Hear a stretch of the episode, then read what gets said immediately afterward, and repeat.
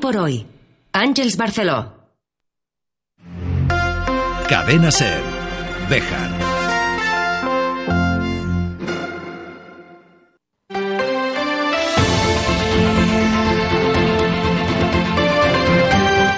Hoy por hoy Bejar. David Sánchez. Doce horas y casi 22 minutos de la mañana. Saludos, muy buenos días, bienvenidos amigos y amigas de la radio. Esto es Hoy por Hoy Bejar y Comarca. Es viernes 2 de febrero del año 2024. Lo dije el pasado martes en la apertura y lo repito hoy, la situación política de Béjar debe cambiar ya. Se debe parar de confrontación y, como decía ayer en esta misma emisora, un exalcalde de la ciudad buscar la solución entre los 17 concejales. Una solución que parece lejana y más a tenor del lío que se avecina para la próxima semana en relación a la fecha y hora de las comisiones informativas, ya que parece que el actual regidor municipal quiere mantener el pulso contra lo acordado en el Pleno, en el cual la fuerza de la oposición le hizo ver cómo salía adelante una propuesta socialista, otra vez dejando en evidencia la escasa fuerza del equipo de gobierno. Yo no sé cuál es la solución. No existen fórmulas mágicas, pero sí tengo claro que, así, dentro de cuatro años, y parafraseando a un célebre político de los años 80, a Béjar no la va a conocer ni la madre que la parió. Desgraciadamente. 12 y 23. Arrancamos. Opino de que, opino de que, opino de que, opino de que, opino de que, opino de que, opino de que, opino de que, opino de que, opino de que, opino de que. En un programa de viernes que vamos a cerrar políticamente charlando con Antonio Cámara, concejal del Partido Socialista, con el que ayer grabamos una entrevista antes de esa decisión que hacía a última hora del día el alcalde Luis Francisco Martín. Pero también vamos a hablar de otros asuntos. Por ejemplo, nos vamos a ir hasta Candelario, que vive desde las 12 de la mañana la fiesta de la Candelaria. Y vamos a charlar con su nueva alcaldesa, con Elvira Fernández del Partido Popular, también sobre cómo está yendo este mes y pocos días que lleva al frente del consistorio. Tema en cuestión. Si escribo. Nos vamos a fijar en la cultura porque tenemos cita en el Teatro Cervantes con el Certamen Nacional de Teatro. Tenemos la presentación de un libro de un bejarano. Y también vamos a tener una pincelada de historia, la de este mes de febrero, en el que vamos a hablar precisamente de por qué Béjar tiene el título de ciudad. Una curiosa historia que nos va a relatar Carmen Cascón. Pues con todo eso, la actualidad del día, las secciones habituales de los viernes y lo que nos dé tiempo a contar, les invitamos a que se queden con nosotros hasta las 2 de la tarde, hasta las 14 horas en su casa, el 88.3 de la FM en Cervejar. Bienvenido, bienvenida y gracias como cada día por estar al otro lado. Pero antes de todo, previsión del tiempo para el día que tenemos por delante.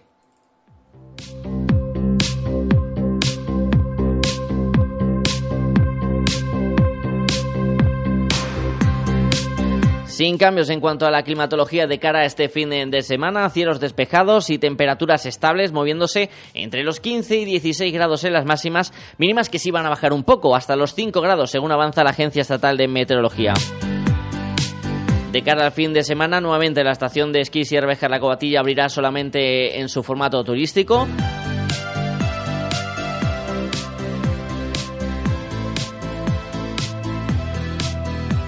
Y parece complicado, a menos de que haya un cambio eh, brusco en cuanto a la meteorología, que se pueda cumplir ese objetivo que se haya marcado el equipo de gobierno de abrir la cota alta de la estación para el puente de carnaval. Para el fin de semana de carnaval. Puente no. Puente será dentro de unos meses.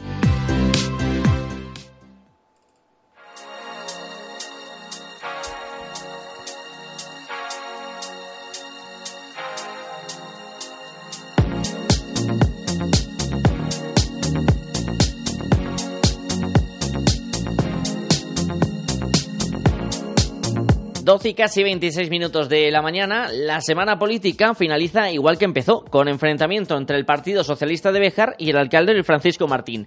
El motivo en esta ocasión es que Martín ha convocado la comisión informativa del área de urbanismo para el martes a las 8 de la mañana, ignorando lo que se acordó en la sesión plenaria. Hay que recordar que el Pleno Municipal aprobó por mayoría, con los 10 votos de todos los integrantes de la oposición, que las comisiones informativas se deben celebrar los lunes a partir de las 12 de la mañana. Desde el Partido Socialista han mostrado su sorpresa y repulsa a esta decisión. Indican que esto nunca había pasado con ningún alcalde o alcaldesa de ningún signo político y tachan a Luis Francisco Martín de desvergüenza y de ningunear de esta forma la voluntad popular.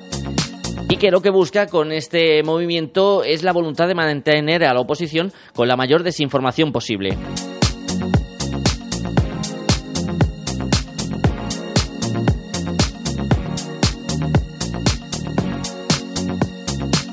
Enseguida, en unos minutos, charlamos con Antonio Cámara, concejal del Partido Socialista, con todo lo acontecido esta semana. Ayer le preguntábamos en este mismo programa a un exalcalde de la ciudad de Béjar, Alejo Riñones, presidente del Partido Popular de la ciudad textil, que mostraba su tristeza por todo lo sucedido y que comentaba que la solución se tiene que buscar desde dentro de la corporación municipal, desde los 17 concejales. Este es un tema de los concejales del Ayuntamiento de Béjar y son ellos quienes tienen que solucionarlo no le echemos la culpa a nadie más porque nadie más la tiene. Ellos no han llevado a esta situación, ¿eh? ellos, los 17, no nos olvidemos, y ellos son los que lo tienen que solucionar. Para mí, todos los concejales que están ahora mismo en el Ayuntamiento de Beja son respetables, pero también ellos tienen que hacerse respetar y tienen que respetar también los intereses de la ciudad de Beja. Un Riñones que también apuntaba que una de las causas de todos los problemas que está viviendo su partido en la ciudad textil viene dirigido desde Salamanca y desde su partido a nivel de Castilla y León por obviar a candidatos con eh, experiencia, integrantes con experiencia en esa lista que se presentó en el pasado mes de mayo. Ha habido un fallo, un fallo yo creo que bastante fuerte en el Partido Popular, pero no, no, no, no de los concejales ahora mismo que están gobernando del Partido Popular, no, no viene de ahí, viene de Salamanca y vienen de otro sitio. La falta de confianza en la, el no utilizar la experiencia de las personas de las personas que han gobernado la ciudad de Beja por parte del Partido Popular. He dicho hace un momento que ha habido 70 80 concejales del Partido Popular y esa experiencia de esa gente ¿eh? incluyendo también, incluyendo también, pues no se ha autorizado.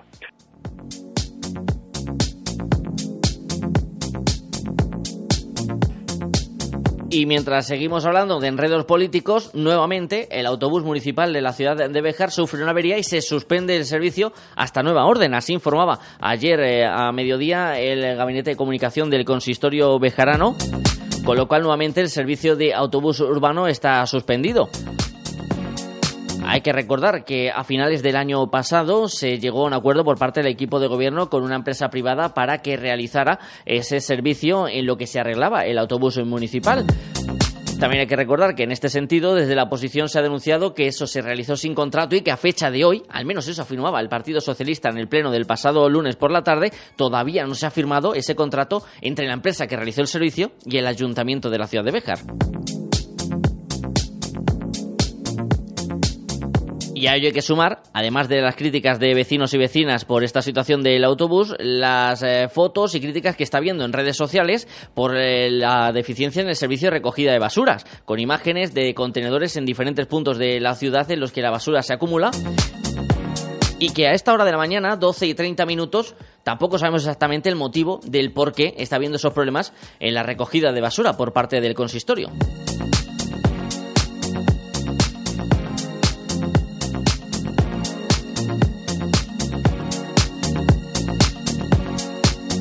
Y fuera de todo lo que es eh, el asunto político que concierne al Ayuntamiento de la ciudad de Béjar, recordamos que el próximo lunes es Santa Águeda, pero que antes este sábado a las 6 de la tarde está el concierto con cuerdas con motivo de esta festividad, con entrada gratuita hasta completar aforo en el convento de San Francisco, y que el lunes las Águedas comenzarán su jornada a las 11 de la mañana con el encuentro en la corredera, a las 12 serán recibidas en el Ayuntamiento por el alcalde, a la 1 la Santa Misa en la parroquia de San Juan y se cerrará esa jornada de Santa Águeda a las 3 de la tarde con la comida, baile, chocolate en el restaurante La Cerrallana.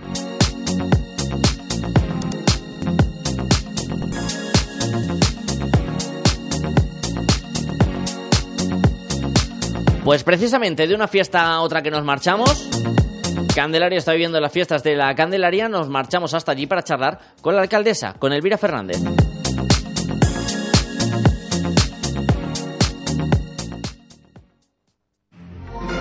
Cadena Ser. Béjar.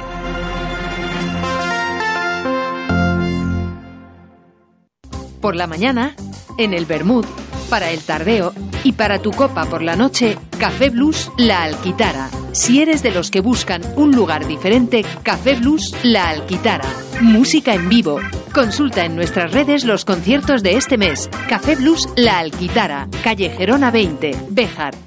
Mármoles Alba, especialistas en trabajos para cementerio. Elaboración de lápidas, panteones, nichos, columbarios. Contamos con máquinas de última generación, grabación láser, fotograbado, cerámica, inscripciones, diseño personalizado, además de nuestros servicios de limpieza y mantenimiento. Mármoles Alba, todo lo necesario para mantener en buen estado el lugar de descanso de sus seres queridos. Información sin compromiso en mármolesalba.es y en el 923 080841.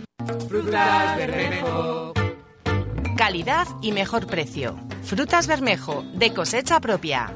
En Béjar, en carretera de Salamanca, frente Mercadona y en la calle Tejedores 11. Frutas Bermejo, calidad y mejor precio. Te atendemos personalmente y con reparto a domicilio.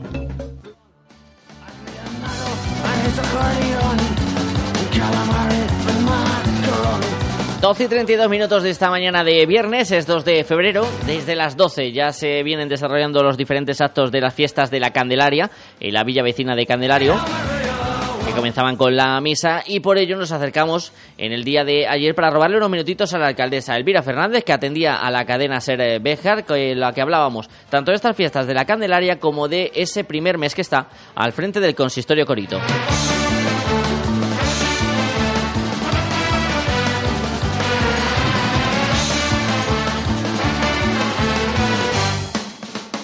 Este mes de febrero tiene un inicio muy especial en Candelario, las fiestas de la Candelaria 2024 que se van a vivir con intensidad durante este viernes, sábado y domingo en la Villa Corite y son, digamos, los primeros grandes días festivos que llegan a la nueva alcaldesa, Alvira Fernández, la alcaldesa del Partido Popular que se estrenaba con el año en el cargo. Alvira, muy buenos días. Hola, buenos días. Encantado de saludarte, Elvira. Eh, antes de entrar en lo que es la fiesta de la Candelaria, ¿qué balance haces de este mes y poco que lleváis eh, al frente del ayuntamiento? Bueno, pues nada, la verdad que ha sido un mes muy duro. Estamos trabajando, estamos organizándolo todo un poco, porque bueno, nos ha cogido de nuevas y, y estamos poniéndonos un poco al día, poniéndonos al, al, orden y bueno, pues eso, organizando como hicimos el día del chorizo, estamos con la Candelaria y ha sido todo, aquí te pillo, aquí te mato. Un estrés, ¿no? El ponerse al día, también redistribuir el ayuntamiento y remarcando algo que habéis comentado mucho, tanto Miguel Rodero como, como tú, que vais a trabajar por Candelario olvidando siglas, ¿no? Porque llamó mucho la atención en su momento que dos partidos antagónicos hayan llegado a un acuerdo. Pues sí, así es, la verdad que las siglas las hemos dejado a un lado y estamos los cuatro juntos y unidos luchando por Candelario y olvidándonos de PP Izquierda Unida y, y, demás. Estamos por el pueblo y para el pueblo. ¿Qué os van diciendo los vecinos? Porque es verdad que este tipo de uniones entre partidos que tienen eh, ideas eh, contrapuestas se vienen solicitando mucho por la ciudadanía. ¿Qué os van comentando los vecinos de Candelario, Elvira? Bueno, pues los vecinos en principio están contentos, están viendo un cambio y bueno, de las poquitas cosas que nos ha dado tiempo a hacer, han visto que, que sí, que se ha cambiado y estamos ahí luchando y estamos juntos y, y unidos. Ahora hablaremos de futuro, el futuro más inmediato las fiestas de la Candelaria, que son la primera gran cita que tenéis desde que habéis llegado al equipo de, de gobierno. Cuéntanos un poquito, Elvira, ¿qué vamos a poder disfrutar los que vengamos hasta Candelario desde este viernes? Pues nada, el viernes a primera hora, a las 12 de la mañana tenemos misa y luego la tradicional puja en el atrio de la iglesia. Y luego por la tarde tenemos chocolatada en la plaza del Humilladero con una actuación musical del Niño de Guadilla. Y el sábado hay campeonatos de fútbol sala hay cuatro equipos, dos del pueblo y otros dos de fuera, y campeonato de tute y mus, que llevaban años que eso ya ni se hacía, y luego tenemos en el pabellón reparto de sangría y perrunillas con el dúo Reflejos. Y por la noche una discoteca móvil, eh, discoteca La Saga, hasta la una, una y media de la mañana. Y luego el domingo tenemos el reparto de chichas, una charanga, y hinchables y pintacaras para los niños en los alrededores del pabellón.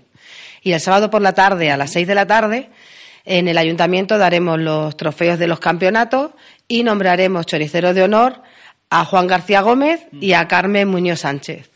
Y que creemos que se lo agradecen después de muchísimos años al servicio de Candelario. Una forma de reconocer a los vecinos de la Villa Corita en una cita muy familiar, ¿no? que también es el tono que se le ha querido dar en esta edición 2024. Son unas fiestas que se concentran en el fin de semana y que tienen ese carácter de, de familiar, de gente que se escapa de otras eh, localidades en las que vive para volver al pueblo, ¿no? Así es. Son las fiestas pequeñas del pueblo, son las fiestas chicas, son las fiestas que la vive el pueblo, que vienen los hijos que tenemos fuera, pero que luego, pues eso, no es lo mismo que Santana, que es la fiesta grande, que viene todo el mundo que es verano y te apetece estar en la calle, pero esta se vive más dentro de lo que es el, la vida del pueblo. Unas fiestas muy especiales. Este comienzo de año coincide con ese cambio de gobierno. ¿Qué proyectos están encima de la mesa de la alcaldesa Elvira? ¿Cuáles son un poco los objetivos que os habéis marcado desde ese pacto Partido Popular Izquierda Unida? A ver, nosotros siempre lo hemos dicho que estamos luchando por la residencia. Hemos tenido nuestras primeras reuniones con el delegado de... territorial de la Junta, con los técnicos y bueno, pues estamos dando nuestros pasitos. Sabemos que son proyectos que no son de hoy para mañana, son proyectos largos, son proyectos que hay que andar mucho, mover muchas cosas, pero bueno, está empezando a, a funcionar y demás. Otro paso que hemos dado es con la depuradora. La depuradora llevamos ya años, sabemos que hay denuncias, que hay historias con la Confederación del Tajo y lo mismo, ya hemos tenido nuestras primeras reuniones, lo estamos solicitando y demás para entrar en el programa Somacil y ahí andamos, es lo que llevamos. Eso en los grandes proyectos, porque también en el día a día se están realizando diferentes cuestiones. Una de las eh, novedades que habéis importado también va a ser esa reunión con los vecinos, ¿no? Escuchar a esos habitantes eh, coritos eh, las necesidades en el día a día, porque como decía yo, Elvira, muchas veces nos fijamos en los medios, los grandes proyectos, pero también el ayuntamiento tiene que mirar a cuestiones mucho más pequeñas y que afectan quizás más al vecino. Pues sí, tenemos que mirar pues eso las necesidades que tiene el pueblo las necesidades que tienen pues eso los hosteleros la gente de las casas mirar por el pueblo, que es lo que realmente nos interesa, que el pueblo funcione y que el pueblo tenga vida y se empiece a promocionar y se empiece a venir gente. Entonces, bueno, este mes no ha dado tiempo, pero sí que nos hemos reunido ya con la Asociación de Turismo y empezaremos pues a llamarlos, a ver qué es lo que nos demandan y en lo que podamos tirar en conjunto. Hemos empezado ya con la Asociación de los Cinco Pueblos, eh, nos han llamado por ahí otras asociaciones que queremos empezar a dar los pasitos que en principio, bueno, queda ahí, pero que ya se irá contando. Imagino que también importante va a ser la relación Beja Candelario, ¿no? Dos municipios que están eh, muy próximos y que están condenados casi a trabajar juntos. Pues sí, o sea, mm, no que podemos decir que no, ni el sol se tapa con un dedo, o sea, igual que Bejar nos beneficia, otras cosas nos perjudica, igual que ellos con nosotros. Entonces, o vamos todos de la mano, que es lo que decimos siempre, o mal estamos. O sea, ni los unos, ni nosotros podemos estar sin ellos, ni ellos sin nosotros, porque cada uno tiene lo que tiene y tenemos que ir de la mano. Elvira Fernández, alcaldesa de Candelario, gracias por dejarnos robarte estos minutos de la mañana. Ustedes lo están escuchando en este viernes, estamos en el día previo antes de vivir esa fiesta de la Candelaria, yendo un poco al lado personal. Elvira, y ya la última, ¿Cómo lo estás eh, viviendo en el foro interno? Porque claro, no es lo mismo disfrutarlo como vecina o incluso como integrante de la corporación municipal a que este viernes la alcaldesa va a estar ahí en primera fila y vivirlo en primera persona. A ver, pues con muchos nervios de que todo quieras que salga bien, que esté todo bien organizado, que no haya un problema. Entonces, bueno, pues con nervios y cosillas, pero bueno, hay que tirar para adelante y que salga lo mejor que pueda. Y está todo el mundo invitado y todo el que quiera. Aquí tiene el pueblo de Candelario abierto y le recibiremos con las manos abiertas. Gracias, Elvira. Nada, a vosotros por hacer este reportaje y acordaros de nosotros.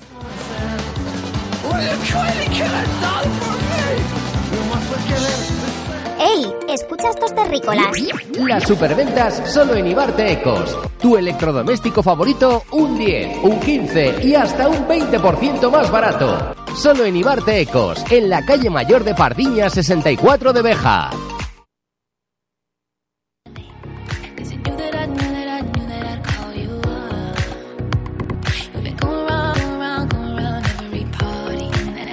Cerramos semana en este viernes en Cadena Cervejar, una semana marcada políticamente por todo lo sucedido en el pleno del pasado lunes, del que ya tuvieron un amplio resumen el martes en esta misma sintonía.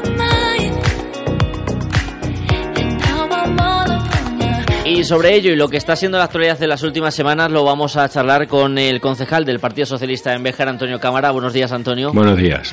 Encantado de volver a saludarle. Gracias por venir hasta los estudios de Cadena Cervejar en eh, una sesión plenaria que no sé qué sentimientos le, le dejó. Ya expresó en, la rueda de prensa posterior que ofrecían el, el martes eh, las eh, sensaciones un poco que tenía la agrupación socialista bejarana de desconcierto y hasta cierto punto de, de vergüenza por lo sucedido en la sesión plenaria. Sí, yo lo primero que tengo que decir es indignación. Indignación por dos cuestiones que además en la rueda de prensa pedí de manera categórica y que a estas alturas todavía no, no tenemos conocimiento de que haya habido una retractación, un, un decir que eso no es cierto, porque es verdad que, se vertieron falsedades, falsedades con respecto a, la anterior alcaldesa de, de Béjar, una falsedad enorme, enorme, injusta, y que además se dijo aposta sabiendo que era falso, y una falsedad eh, enorme desde ese momento hasta ahora. Eh, pues afortunadamente hay gente que, conoce y nos conoce y sabe quiénes somos y una falsedad enorme que se vierte sobre mi mujer, pero que se viene vertiendo desde, desde julio del año pasado, al poco de que este, esta persona cogiese la, alcaldía de Béjar. Y me parece que se han traspasado todos los límites, todas las líneas rojas que podía haber siempre hemos sabido estar y mantener lo que son las cuestiones personales a un lado, porque la política tiene lo que tiene, y a veces tiene encontronazos muy gordos y otras colaboraciones mucho más gordas todavía, y esto lo hemos visto. Pero esto es intolerable, sobre todo cuando se miente. Se miente reiteradamente, categóricamente, llega al día siguiente y el portavoz del Partido Popular, pasando por los despachos del ayuntamiento, sigue diciendo estas barbaridades que lo único que intentan es lanzar bulos y desprestigiar eh, a las personas. Y mire, estamos en una población grande, pero pequeña a la vez, donde nos conocemos mucho. Y es evidente dónde estamos cada uno. Y es evidente en lo que trabajamos cada uno y lo que nos sostiene. Puede haber alguien despistado que piense que, que nuestra vida nos la ganamos de una forma distinta. Pero hombre, meterse con empleados públicos conocidos, como puede ser mi mujer o puedo ser yo, y, y que además trabajamos por el por la función pública y por la cuestión del beneficio público, intentando ayudar en la medida de lo posible a, las diferentes circunstancias de la gente, desde una entidad tan importante como el Instituto Nacional de la Seguridad Social, pues es vergonzoso. Y tengo que agradecer otra cosa, lo voy a decir así, David. Agradecer a la ciudadanía y a los políticos, tanto de Béjar como de fuera de Béjar que se han puesto en contacto conmigo para apoyarme, como yo he hecho o habría hecho en otros momentos. Me parece que eso sí que demuestra la ética de un partido popular que está siendo destrozado por quien rige el ayuntamiento de Béjar. ¿Qué le comentan esos eh, políticos que se ponen en contacto con, usted, Antonio? Porque obviamente imagino que de Bejar hacia afuera eh, las sensaciones o la visión de lo que ocurre en el, ayuntamiento llama poderosamente la atención.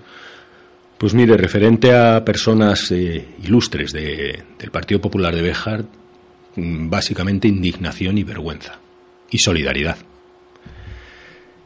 Y una frase que es llamativa y repetida también, no reconocer a su partido en Béjar.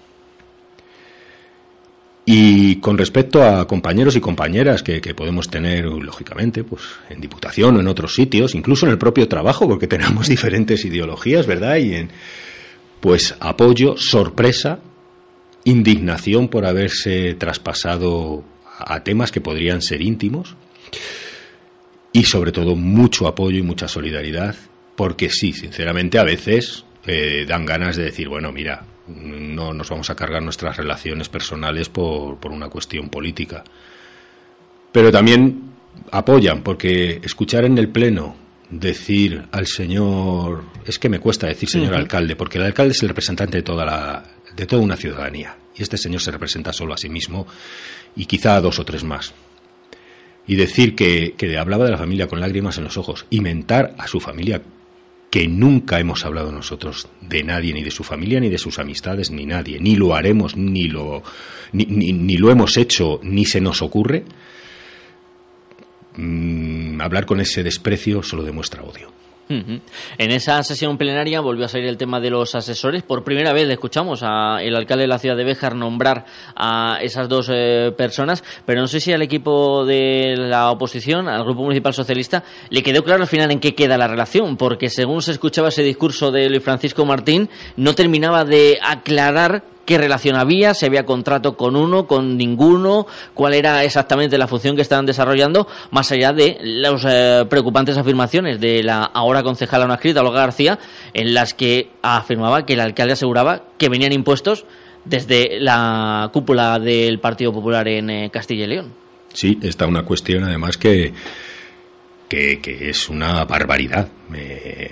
Me, parece que es otra de las mentiras y quiero entender que es otra de las mentiras, pero bueno, también voy a decir, creo que el señor Mañueco o el señor Iglesias eh, o los responsables del Partido Popular en, en, Salamanca deberían haber salido ya a desmentir esto que, dice una concejala que pasa al grupo no escrito y que el alcalde no, no desmiente de manera categórica. Menciona, pero es que se dice y se desdice.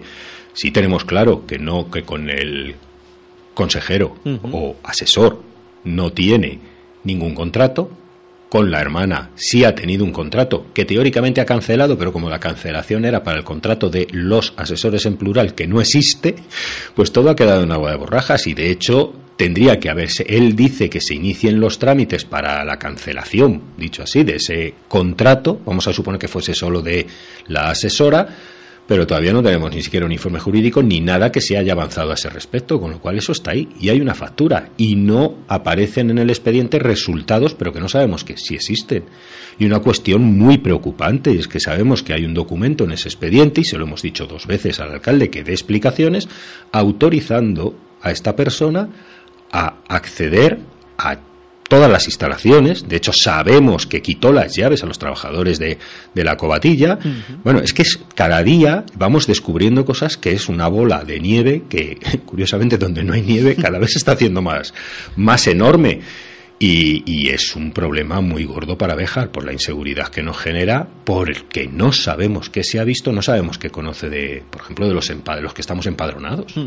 Y luego, pues la concejala García, eh, doña Olga García, pues las cuestiones que dijo fue para para asustar y quedarnos perplejos. Yo creo que han vivido un infierno y que quizá piensan que, o, todavía lo puedan seguir viviendo, no sabemos ¿eh? la situación en la que se encuentran. Nosotros, desde luego, también solidaridad, apoyo y defensa ultranza, porque al final son representantes de la ciudadanía.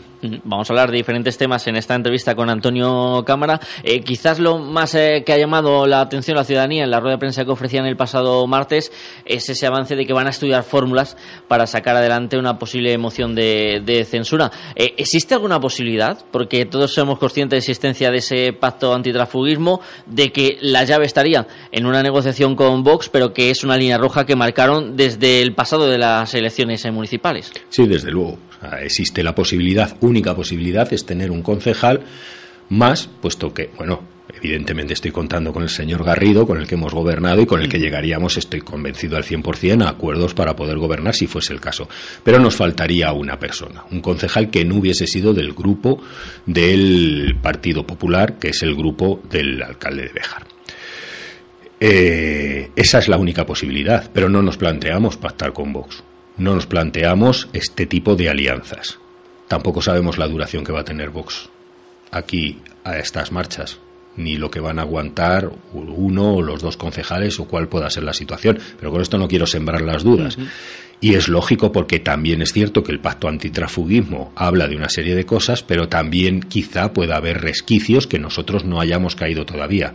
Y siempre vamos a estar estudiando cualquier posibilidad y viendo lo que ocurre en otros municipios. Viendo lo que ocurre en otros municipios de España, porque ahora pues están dando algunos casos de mociones de censura en las que, mm, bueno, pues se están estableciendo diferentes pactos que, bueno, nunca podemos, o diferentes cálculos a los que nosotros tenemos pensados. Se está estudiando, se estudia por los servicios jurídicos y nunca se pueden cerrar las puertas del todo. Eso está claro. Eso en cuanto a esa posibilidad de una moción de, censura, eh, ¿qué valoración hace de los contenidos que se están llevando a las últimas sesiones eh, plenarias? Se afirmó en aquella famosa rueda de prensa última del año 2023 que en este plenario irían presupuestos, el paso de los cobros de los recibos a Rexa, también algunas eh, ordenanzas. Finalmente ninguno de ellos apareció y el único punto que estaba sobre debate quedó encima de la mesa.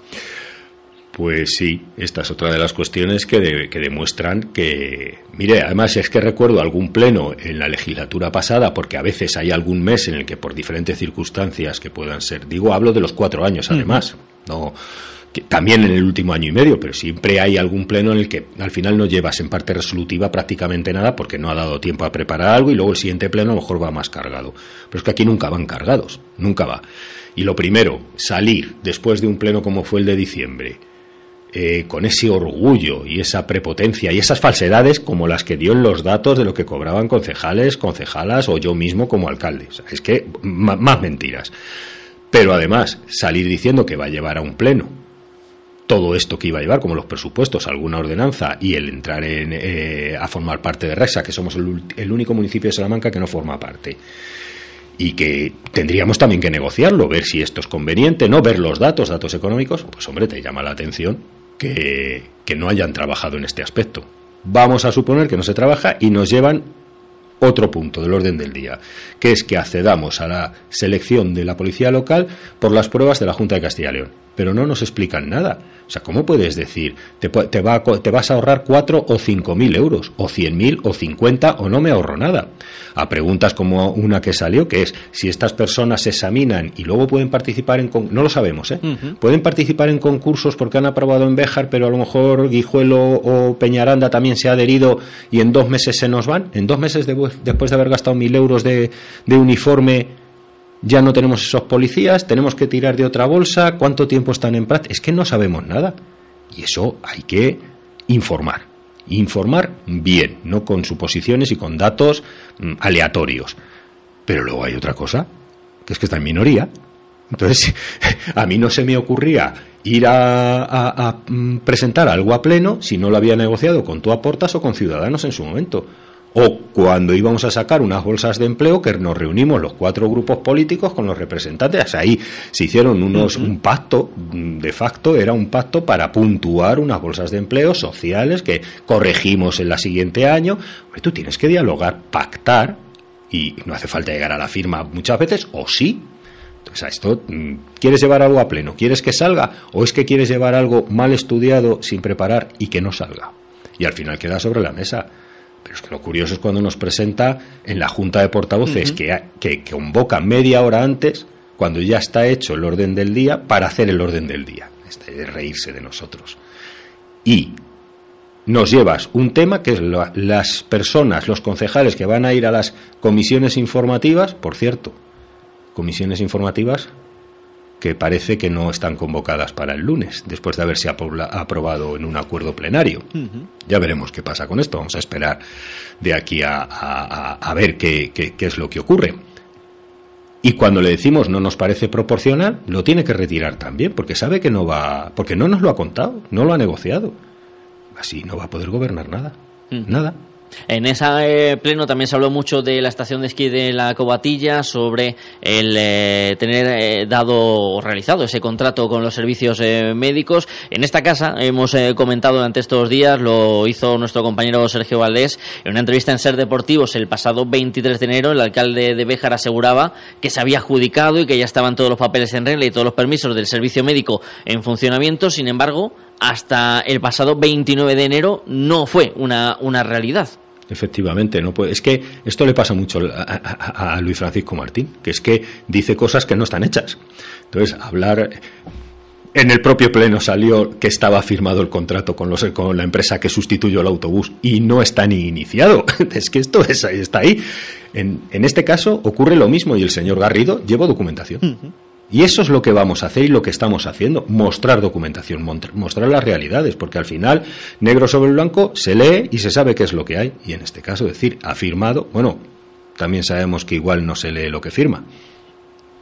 En este sentido, ya que van a solicitar información, lo decían en la rueda de prensa del martes, van a pedir eh, informes sobre diferentes eh, contratos que ha habido con eh, empresas desde el año 2019 hasta comienzos de este 2024, si no me equivoco. Eh, sí, eh, de hecho, hasta el viernes de la semana pasada, desde el día 1 de enero de 2019, hemos pedido un listado de empresas que, con las que podría o no haber tenido relación el ayuntamiento y queremos saber si ha existido esa relación. Fíjese que estoy pidiendo desde el 1 de enero de 2019, con el cual estamos hablando de los últimos seis meses del Partido Popular, los cuatro años en el que hemos estado gobernando el Partido Socialista y lo que llevamos hasta ahora. Sí, simplemente queremos información, porque además queremos contrastar esa información con la información que nos dé sobre esto mismo Diputación de Salamanca. Qué contratos se han hecho con esas empresas. Y algunas de ellas, sí, son de, dos de ellas son del señor Luis Francisco Martín. También eh, van a preguntarle si ha cumplido la legalidad en cuanto a la contratación de, de, personal, decían en la rueda de prensa del pasado martes. La rueda de prensa del pasado martes lo lancé al aire, no, es, no lo hemos presentado por escrito, pero sí que le, y lo vuelvo a lanzar. Si él puede asegurar que siempre ha tenido a todo el personal que ha estado trabajando con su empresa para el Teatro Cervantes, sí ha estado contratado. Antonio, ¿cómo va a ser posible ir gobernando en esta situación durante tres años eh, y medio, vista esa debilidad en cuanto a minoría, visto también la tensión creciente que está habiendo en eh, el Pleno. Ayer entrevistábamos en esta casa a Alejo Riñones, que, dirigente del Partido Popular, exalcalde, que indicaba que tenía que buscarse la solución dentro de los 17 concejales que forman la corporación municipal. Desde el Partido Socialista se tiende la mano a buscar esa solución a toda esta crispación y a todo este malestar que se vive en el ayuntamiento? Desde luego, y además ya lo he dicho y lo hemos hablado en otras ocasiones hasta y mantenemos lo mismo. Creemos que ahora mismo la solución es un gobierno de consenso. Es evidente que no con el señor Luis Francisco Martín. O sea, ya la barrera está puesta y no por nosotros. Él mismo, cuando menciona el otro día la señora García, uh -huh. eh, menciona que le habían prohibido hablar conmigo y con cualquier concejal del Partido Socialista y esto pasa en el mes de junio, julio, cuando acaban de entrar, pues es evidente que ya estaban rotas lo que nosotros no pensábamos que estaba roto. Entonces, en este caso es imposible. Con él es imposible y esto ya lo, lo he transmitido. Pero que aquí podemos gobernar eh, en consenso, sí, y que se exploran diferentes posibilidades. Y de todas formas también quiero decir una sí. cosa, y yo lo he dicho al Partido Popular, no es, nosotros no buscamos tener la alcaldía, queremos que el Partido Popular busque otro alcalde o alcaldesa. Eso es lo que queríamos, que se ve que no lo han conseguido. Ahora estamos en otro escenario diferente a cuando estaban las concejalas que ahora son no adscritas, estaban en el Grupo Popular. Si nosotros gobernamos el año en la legislatura pasada en minoría, y se puede, pero es que hay que hablar y negociar. En ese sentido, aprovechando que me lanza este último comentario, eh, se le acusa tanto por parte del alcalde como de la primera teniente de alcalde de que en realidad todo el movimiento que se está realizando es para el regreso de Antonio Cámara al sillón de, de la alcaldía. Es una de las acusaciones que, que le vierten. Pues mire, si eso fuese así, seguramente ya me hubiera puesto en contacto con la señora Pozo, con Jonathan, con el concejal de Vox, eh, para intentar algo de esto. Y no ha sido el caso. Y sabemos que no podemos presentar en estas circunstancias una moción de censura. Y no se trata de que yo sea el alcalde. Y ya le digo, yo he transmitido al Partido Popular que busquen otro alcalde, porque con este estamos en la situación en la que estamos. Y siempre hay personas que pueden dialogar y sobre todo también otra cosa que no se engañe la ciudadanía bejarana. No hay presupuestos porque no hay objetivos para plasmarlos en los presupuestos. Esto es lo que hay. Hubo ilusión. Pero todo lo que decían en campaña electoral que iban a hacer, no se trata de que se haya hecho o no en ocho meses, es que se han dedicado a otra cosa. Se han dedicado a otra cosa con los asesores. Se han dedicado a otra cosa con esta ciudad. A buscar cómo se puede desmantelar. A buscar determinadas cuestiones como nos mencionaron en su momento la posibilidad de vender una central eléctrica, la posibilidad de vender el matadero, la posibilidad de hacer diferentes cosas que curiosamente ahora que están en minoría se dan cuenta de que tienen que pasar por pleno. Antonio Cámara, concejal del Partido Socialista en Béjar, gracias por venir hasta los estudios de Cadena Ser Béjar. En una semana muy intensa políticamente, veremos cómo se retoma el próximo lunes. Pues muchísimas gracias, David, y querría decir una cosa porque me acordaba ahora de la primera vez que estuve aquí y quiero agradecerte que fue un momento en el que empecé a aprender mucho a ponerme delante de un micro. O sea que muchísimas gracias. Con millones de euros a las víctimas de una clínica psiquiátrica de Suiza a las que utilizó para ensayos no autorizados durante 40 años. Les administraron productos médicos entre 1940 y 1980 sin que mediara ningún tipo de consentimiento. Antonio Martín. Unas 500 personas que siguen vivas tendrán derecho a recibir parte de los 4.200.000 euros que tendrá que pagar la farmacéutica a quien ahora se considera heredera de las que tuvieron conocimiento de los ensayos. En el punto de mira por las pruebas está el psiquiatra Roland Kuhn, el que creador del primer antidepresivo fallecido en 2005. Hay registros de los años 50 en los que comenta los resultados de algunos productos utilizados en pacientes en esta clínica y también sus efectos secundarios, desde convulsiones a intentos de suicidio. Kuhn dejó por escrito que incluso había realizado pruebas en mujeres embarazadas y en niños. Las autoridades regionales lo sabían, pero entonces no hicieron nada. El gobierno suizo actual sí que admite que los afectados han sufrido durante años secuelas físicas y psicológicas. El ministro de Agricultura francés se disculpa con el gobierno de España por los ataques a los transportistas de nuestro país en las protestas de los agricultores franceses de estos días. Lo ha contado el ministro Luis Planas, que anoche recibió esa carta de disculpas. Que anoche recibió una carta del ministro de Agricultura francés, Marc Fresneau, buen colega y buen amigo, que me ha transmitido su lamento y su realmente sus disculpas por lo que ha ocurrido en Francia en estos últimos días. Y se lo agradezco muy sinceramente. Me parece un gesto muy noble y muy positivo. Evidentemente que no obsta a las reclamaciones que nuestros eh, transportistas deberán introducir, y lo están haciendo, no solo con la cobertura del seguro, sino también con las denuncias en la gendarmería francesa de ese hechos deplorables y absolutamente inaceptables. Plana se ha reunido con las organizaciones agrarias en un momento de protesta del campo en Europa. Estamos escuchando, ha dicho Planas, trabajando y buscando soluciones, se ha comprometido con ellos a trabajar para mejorar la ley de la cadena alimentaria. En Gaza, el ejército israelí admite que sus esfuerzos militares se van a centrar ahora en Rafah, en la frontera con Egipto, donde se refugia la mitad de la población de la franja. Según UNICEF, 17.000 niños gazatíes o han perdido a sus padres en esta guerra o han sido separados de ellos. Nicolás Castellano. La Agencia de la ONU para la Infancia estima que son ya 17.000 esos niños casatíes que se han quedado sin ninguna compañía adulta o que han sido separados de su familia desde el inicio de la invasión israelí el pasado 7 de octubre. Muchos de los humanitarios aseguran que es cada vez mayor el número de niños que deambulan solos o llegan a los hospitales tras sobrevivir a los bombardeos en los que mueren todos sus familiares. Por cierto, el Ministerio de Salud de Gaza acaba de actualizar la cifra de muertos. Son ya 27.131 en 119 días de bombardeos de ellos más de 11.500 son menores de edad y 19.000 se han quedado huérfanos. Ceuta activa la emergencia por la llegada de menores extranjeros no acompañados a la ciudad autónoma. El gobierno de Juan Viva solicita ayuda al Ministerio de Infancia para la acogida en sus centros de estos niños. Ceuta, Miguel Ángel Mendoza. La decisión del gobierno de la ciudad forma parte del protocolo de actuación en caso de sobrepasarse las cifras de acogida contempladas entre el gobierno y los diferentes territorios. Los más de 180 con los que cuenta esta mañana, la ciudad de Ceuta supera con creces esos límites establecidos. A esto, Ceuta estaba a la espera de concluir otro dispositivo contemplado con Andalucía para poder activar el actual dirigido al Ministerio de Infancia y Juventud. En las últimas 48 horas han llegado 32 menores marroquíes, todos en buen estado de salud, sorteando el espigón del Tarjal a nado o encontrados por salvamento marítimo y trasladados al puerto. Si contabilizamos también enero, en total han llegado en 2024 79. La Guardia Civil ha detenido en Noruega a una española acusada de yihadismo que había huido al país nórdico para eludir a la justicia española. Javier Bañuelos, buenas tardes. ¿Qué tal? Buenas tardes. Sí, la Guardia Civil ya abortó su viaje hasta Siria para unirse a Daesh, fue detenida y la Audiencia Nacional decretó su libertad provisional bajo la prohibición de abandonar España, pero no lo cumplió y se fugó a Noruega donde ha sido localizada y detenida.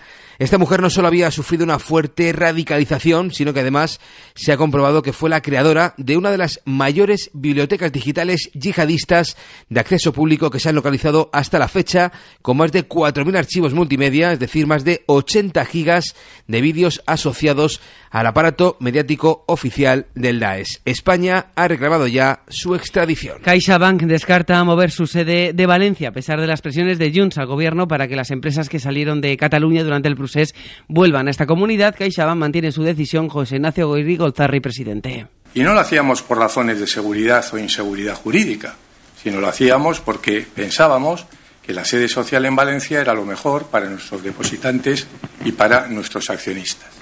Y por lo tanto dijimos que estábamos en, en Valencia con vocación de permanencia.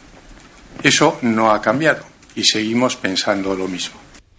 La Red Española de Investigación en COVID persistente denuncia que hay una falta de atención clara en la sanidad pública a los pacientes afectados con sus síntomas. Los pacientes están infradiagnosticados y hay una falta, dicen, de financiación de investigaciones. Pilar Rodríguez es la presidenta. Muchos pacientes eh, navegan por el sistema acudiendo a una consulta u otra por cada uno de los síntomas en los que padecen sin que nadie haga ese diagnóstico. Como está infradiagnosticada, tampoco sabemos qué recursos son necesarios ni de qué manera para atender bien a estos pacientes. Deportes, Oscar Ejido, buenas tardes. Hola Laura, buenas tardes. Hoy empieza la jornada 23 en primera con el Real Madrid como líder en el solitario con dos puntos más que el Girona después de esa victoria de anoche en Getafe por 0-2. La jornada comienza con el Athletic de Bilbao Mallorca a las 9 en San Mamés y continúa mañana con cuatro partidos. Valencia Almería, Granada Las Palmas, a la vez Barcelona y Girona Real Sociedad. Además, es noticia en el Villarreal que Denis Suárez vuelve a pasar por el quirófano y se pierde lo que queda de temporada. El Atlético de Madrid presenta ahora a la una a Gabriel Paulista, a las 3 habla Xavi Hernández en el Barça y en segunda hoy empieza la jornada 25 con el Eche Burgos a las 8 y media. El Euroliga, el Barça a las 8 visita a la Estrella Roja y en Doha hoy comienzan los mundiales de natación. En la era de la inteligencia artificial reivindicamos también la otra inteligencia. La que viaja a través de un buen libro. ¿Te imaginas que de repente se abre una persiana y, Y la gente se un hilero. La que es capaz de imaginar otros mundos. La que escucha al que piensa diferente y aprende a ver la vida con otros ojos. En A Vivir que son dos días, compartimos cada fin de semana con personas que nos recuerdan la importancia de ser nosotros mismos. A Vivir que son dos días, con Javier del Pino. Cadena Ser. Pues es todo, volvemos a las 2, la 1 en Canarias con más noticias en hora 14 con Javier Casal y seguimos en cadenaser.com. Cadena Ser. Servicios informativos. Far too late. I don't care where you go now. As long as you're away from me, cause I'm tired of feeling like I'm afraid to fall. I don't care who you're with now. As long as 13 horas 7 minutos de la tarde. Arrancamos aquí la segunda hora de este viernes 2 de febrero en la sintonía de la cadena Cervejar 88.3 de la FM. Esto es Hoy por Hoy, Bejar y Comarca. Y lo hacemos con música, con Donovan Quit, o Kate, o Kite, o como se digan. Es que esto de los nombres ingleses es un problema que nunca hemos sabido superar en esta emisora. Que va a estar este viernes en la Alquitara, así que pueden ir y preguntarle a él directamente cómo se pronuncia su apellido. A partir de las once y media de la noche, el mejor soul, funky y rhythm blues, que llega desde Austin, en Texas, hasta la Alquitara de la ciudad de Béjar. El precio de las entradas es de 10 euros. A las once y media de la noche, Donovan Kate, Quiet, Quit. Le preguntaremos a Google Translator a lo largo de esta segunda hora para intentar pronunciarlo bien, al menos antes de acabar el programa.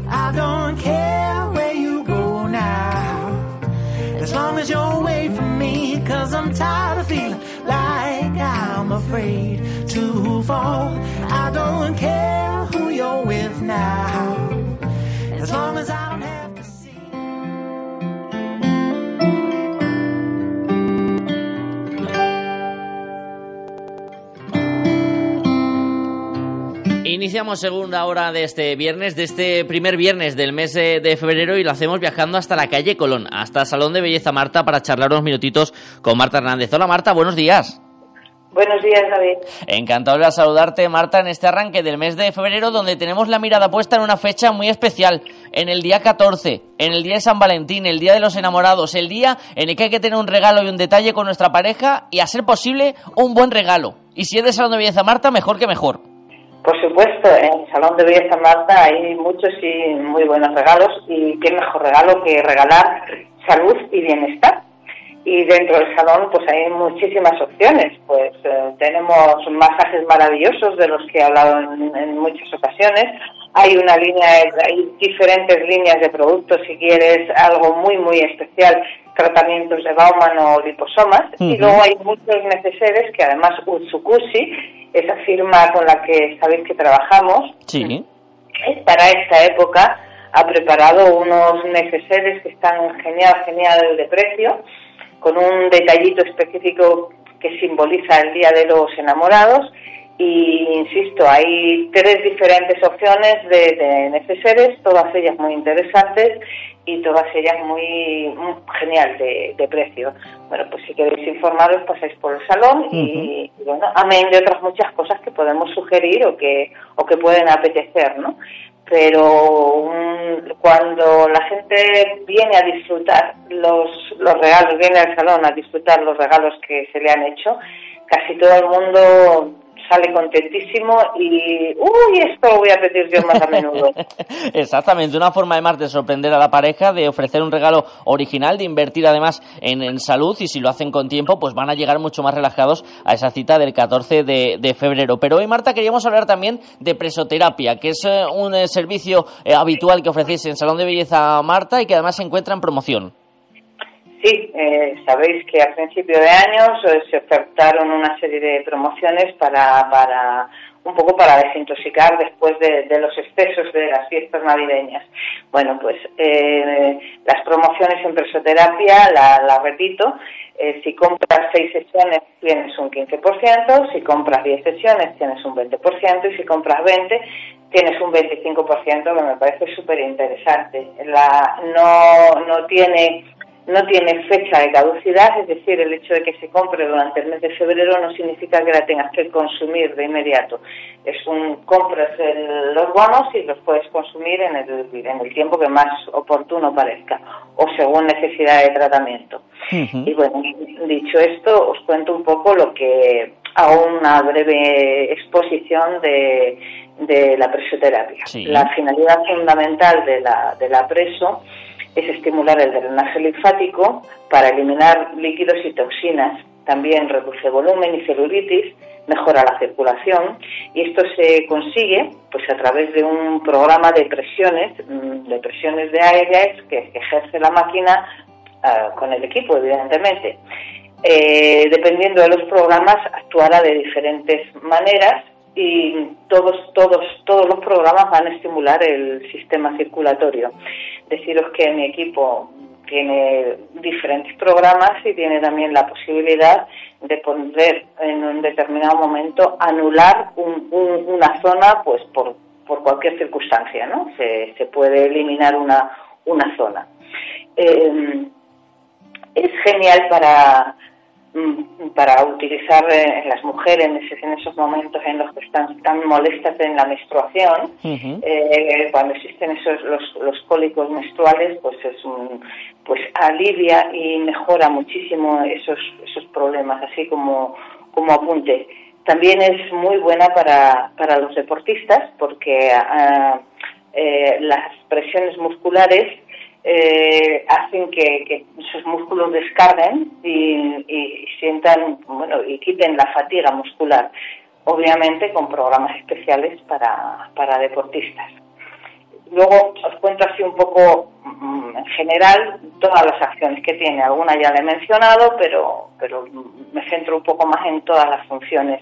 Todas las funciones no, todas las acciones Sí. que, que tiene la presoterapia.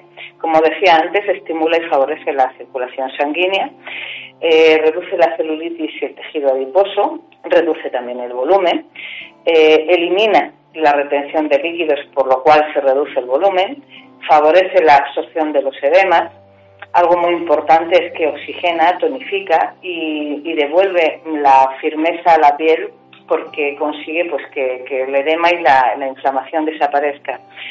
Ayuda a la recuperación muscular, como decía antes, a nivel deportivo.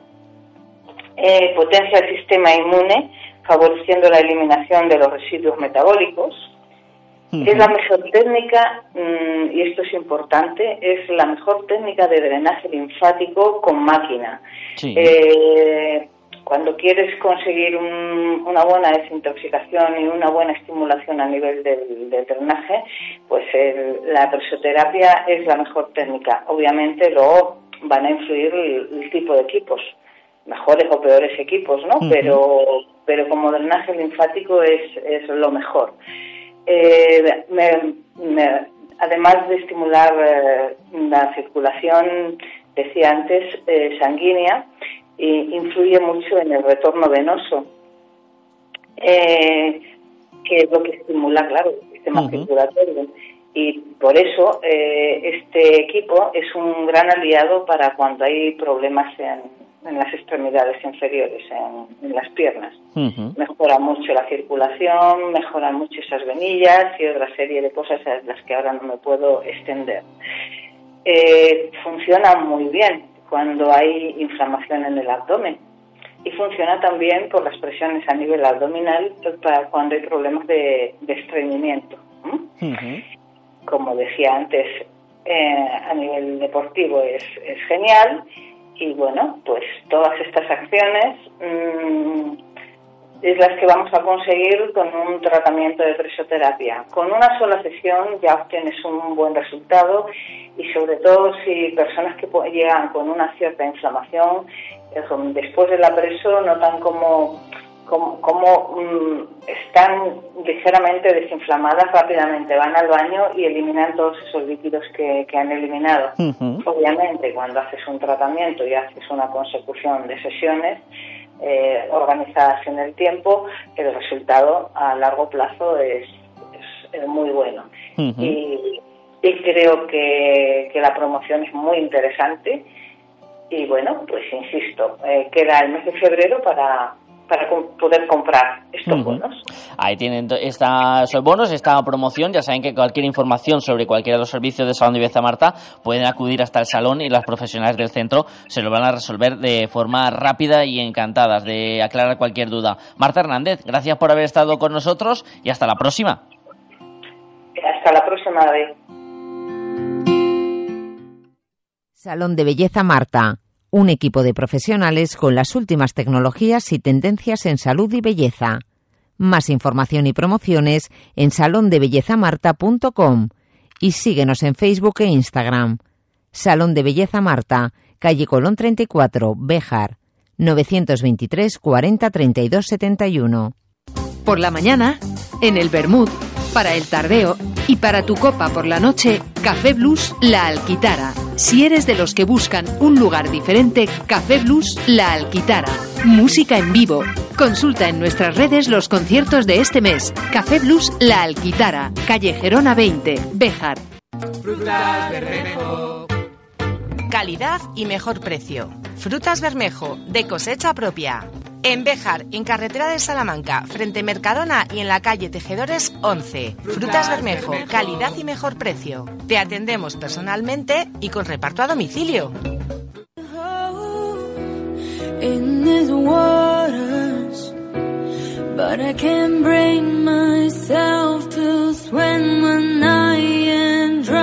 Les vamos a invitar a la cita literaria de esta semana.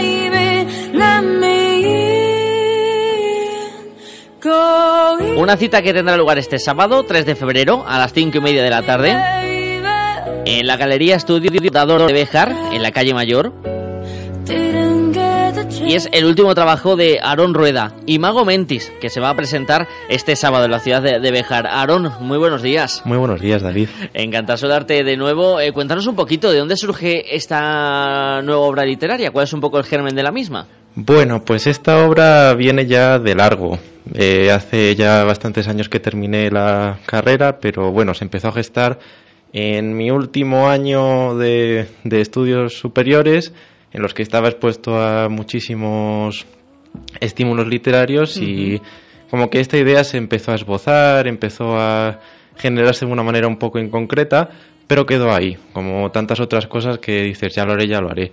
Y hace cosa de un año y medio decidí que era momento de ponerme y escribirlo, justo después de que saliera el primer libro de poesía, que también hablamos cuando salió, ¿no? Y fue cosas de ponerse, de decir esto ya tiene que existir, salió del tirón, hubo cambios, porque siempre desde la idea original a lo que acaba saliendo uno, uno cambia y su obra también, pero bueno, ahora ya es una cosa que es real, que existe, que tiene su formato de libro, lo cual pues siempre hace mucha ilusión. Y, ya es momento de, presentarlo al mundo, ¿no? ¿Qué vamos a encontrar dentro de, de esas páginas, Aaron? Es difícil de explicarlo sin, sin reventar el, sí, el contando lo que se pueda contar, claro, que luego hay que guardar un poquito la sorpresa para los que compren el libro y lo quieran leer, claro. Claro, y más aún porque eh, sería a lo mejor más sencillo decir la sinopsis si no fuera porque parte de ella puede estropear la experiencia. Porque una de las cosas que quería hacer con este libro es, digamos, hacer un poquito de trampa al lector, quizá con eso a la gente le dé un poco más de curiosidad, pero plantear unos supuestos que hagan pensar que la cosa va a ir por un sitio, pero luego quizá descubrir que, va por otro. Un poco como afirmar esta cosita que los artistas somos un poquito mentirosos, ¿no? Es decir, a lo mejor no hay que fiarse tanto. Pero bueno, así en líneas generales, pues eh, la historia trata sobre un profesor de lengua eh, que vive en Salamanca, donde también estudió. Entonces quizás ahí la gente diga, ah, bueno, pues aquí un poquito de autobiografía. Sí y no. Porque a lo mejor le empiezan a pasar cosas que no desvelaremos, ¿no? Para que la gente quiera leer, que no tienen tanto que ver con lo que puede ser la vida normal. Entonces, bueno, empezar a gestar una serie de aventuras que pasan, digamos, del, las clases a lo que es más literario en la vida de este profesor. Eso es lo que vamos a encontrar dentro de Imago Mentis, que eh, no sé si ha sido eh, complicado a la hora de también ese cambio de, género, como decíamos, ese primer libro dedicado a la poesía, a quizás fragmentos más cortos, que requieren una métrica eh, especial. ¿Ha sido complicado, Aarón, el dar el paso a lo que, digamos, lo que es la, la prosa, a contar una historia y que tenga esa hilvanando cada uno de esos hilos que penden de ella? No, porque siempre ha estado ahí. El problema que había es que, evidentemente, un libro de narrativa requiere una continuidad y, un trabajo que es más, más ¿cómo decir? Eh, continuado en el sentido de día a día, ¿no? al final un libro de poesía lo fragmentas más porque el concepto es el poema. Entonces pueden tener un hilo común, pero el texto completo es el poema. En este caso el texto completo es todas las partes de la narrativa. De hecho, en este libro hay poesía también, que contribuye a la cuestión narrativa, porque como digo es un libro que al final va un poco sobre la representación literaria.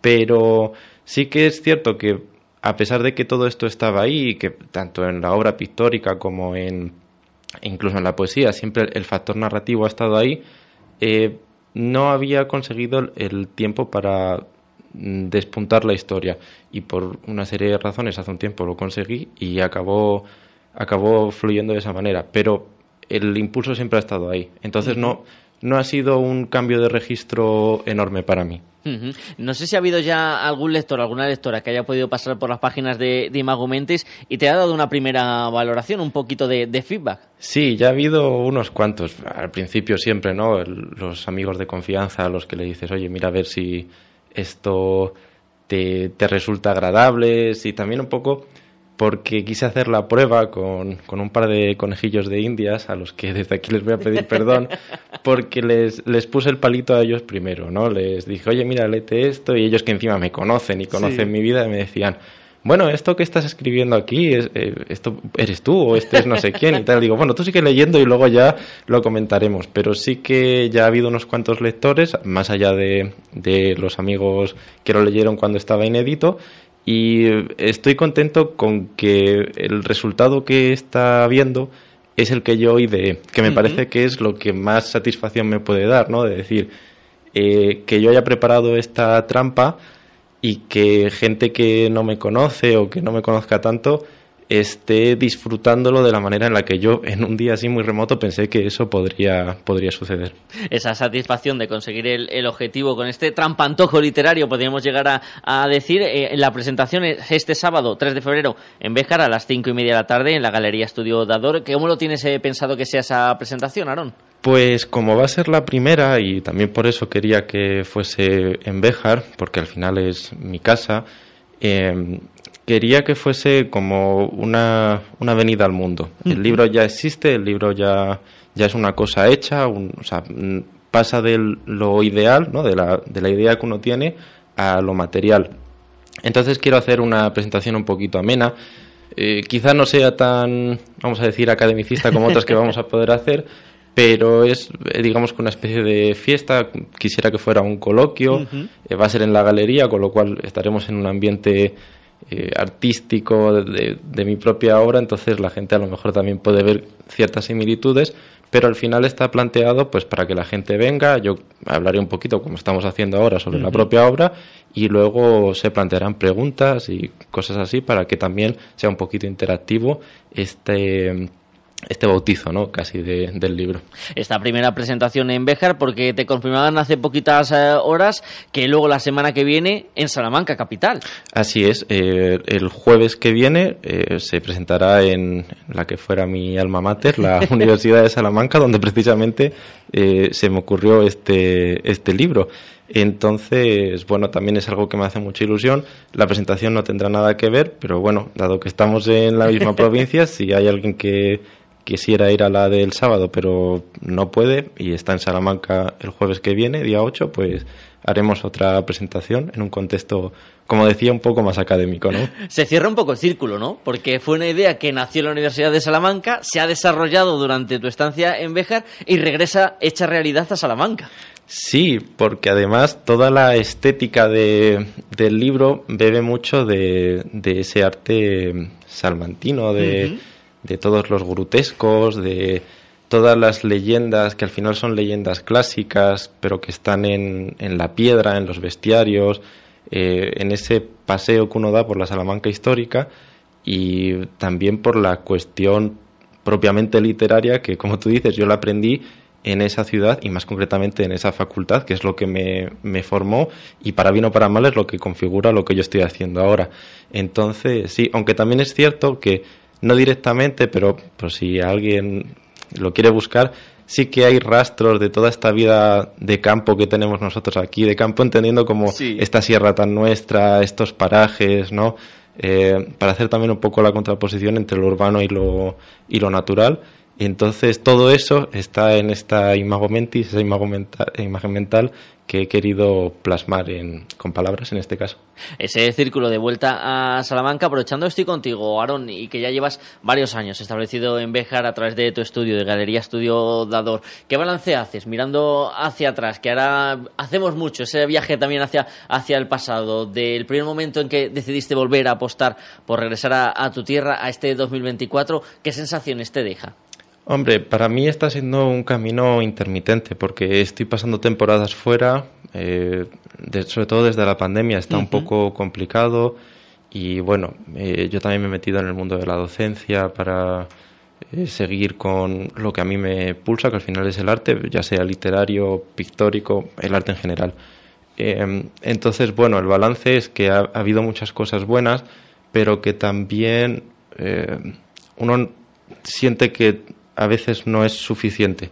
Y lo digo con cierto dolor, porque mi intención al venir era estar aquí, pero el, mundo se está haciendo muy grande y muy pequeño. Entonces, para cuestiones tan, no sé, tan universales como puede ser querer dedicarse al arte, está bien estar en, yo estoy establecido aquí y, y, tengo aquí mi estudio, mi, mi casa, mi gente, pero hay que, hay que poner el foco también fuera. Y porque es un universo demasiado pequeño para cosas que al final necesitan una difusión grande. Mm, abrir fronteras y mirar hacia todo el universo con eh, la mirada y los pies puestos en Bejar y su comarca. En esa cita que tenemos este sábado 3 de febrero, 5 y media de la tarde, en Galería Estudio Dador, la presentación de Imago Mentis, la última obra literaria de Aarón Rueda. Aarón, muchísimas gracias por venir hasta los estudios de la cadena Servejar. Mucha suerte con esta nueva aventura literaria que estamos deseando perdernos en esas páginas y jugar contigo. Muchísimas gracias, David. Como siempre, un enorme placer y contentísimo de haber venido aquí.